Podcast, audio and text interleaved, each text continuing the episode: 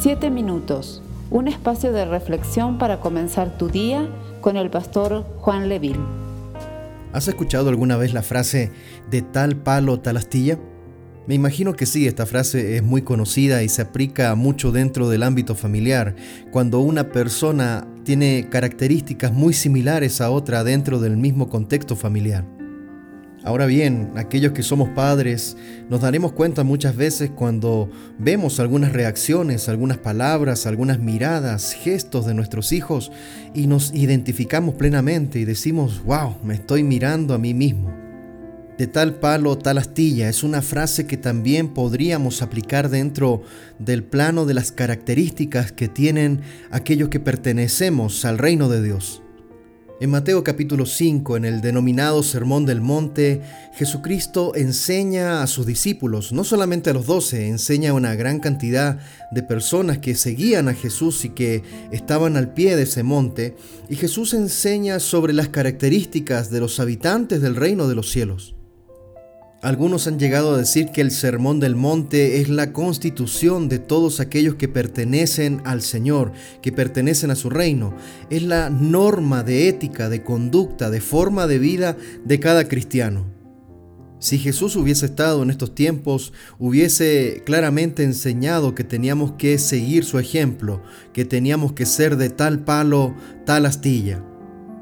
Mateo capítulo 5 desde el verso 1 dice, Viendo la multitud, subió al monte, y sentándose vinieron a él sus discípulos, y abriendo su boca les enseñaba, diciendo, Bienaventurados los pobres en espíritu, porque de ellos es el reino de los cielos. El texto bíblico nos enseña de que eran muchas personas las que seguían a Jesús, por lo tanto, este grupo de discípulos no estaba reducido solamente a los doce que habitualmente le acompañaban, sino que ese grupo se había aumentado, había crecido debido a que Jesús se estaba volviendo popular. Las personas estaban pensando de que este Mesías prometido traería toda una restauración, el yugo romano caería y también una restauración económica al país, pero Claramente cuando se encuentran con las palabras de Jesús, se encuentran con una agenda y un discurso completamente diferente a lo que ellos esperaban.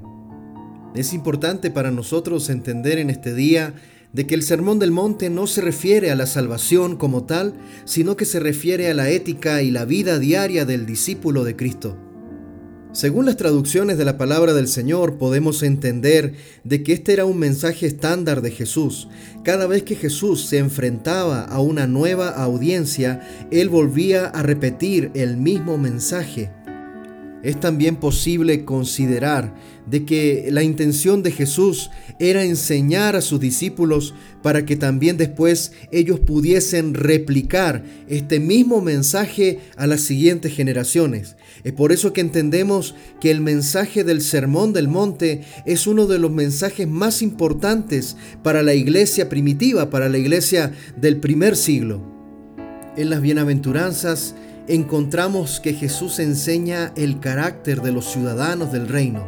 La primera porción del Sermón del Monte que acabamos de leer es conocido como las bienaventuranzas, también conocido como las bendiciones, y se entiende que es Jesús dando indicaciones de cómo se debe comportar un hijo de Dios.